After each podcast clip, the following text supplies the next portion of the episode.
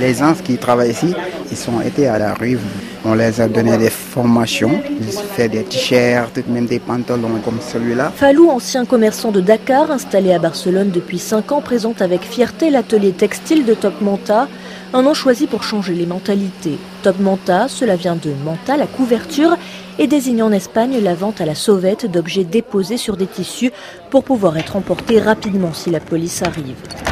Dans un autre local, Falou sérigraphie ses t-shirts, en l'occurrence une toile d'araignée en forme de continent africain et un slogan Système colonial. On travaille des t-shirts pour donner des messages. Car cette marque a été créée à la suite du syndicat populaire des vendeurs ambulants. La MINSAR, porte-parole, a accompagné la création des deux entités. Nous savions qu'il ne suffisait pas de créer un syndicat et de discours pour obtenir des droits. Il fallait aussi s'engager sur un autre front nous avons donc créé une marque solidaire, résistante et créative.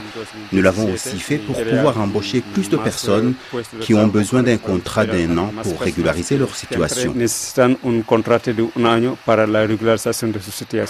Dès le début, Top Manta avait pour objectif de créer sa marque de basket. Trouver des fonds a pris du temps, tout comme la phase créative. Elles ont largement été dessinées sur la table de l'arrière-boutique, raconte la Minsar. Celles-là même sont préparées les commandes en ligne et où les membres de Top Manta partagent le repas de midi et des discussions en Wolof. Pendant deux ans, nous avons fait beaucoup de réunions. On a travaillé avec une dessinatrice graphique. On ne voulait pas faire des baskets qui ressemblent à toutes les autres. On voulait donner un exemple. On voulait qu'elles respectent l'environnement. Elles sont 100% véganes et contiennent aussi des matériaux recyclés.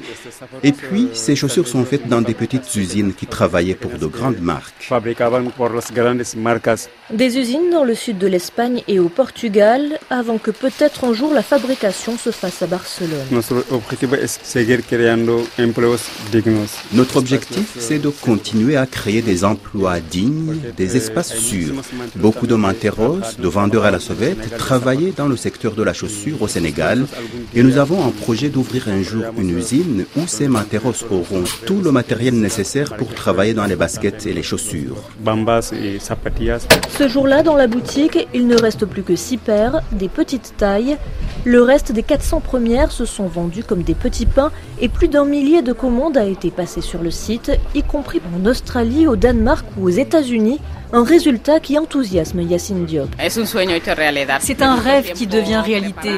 Après deux ans de travail, que les chaussures arrivent sur le marché et que cela ait l'effet d'une bombe, boum, et en plus avec un message aussi frappant, je crois que c'est l'un des produits très puissants de Top Manta.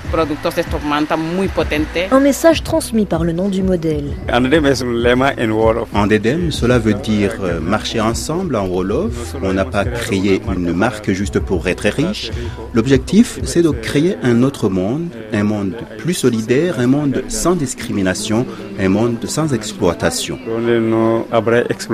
Top Manta n'a pas l'intention de s'arrêter sur ce chemin vers un monde rêvé. Pauline Glaise, de retour de Barcelone, RFI.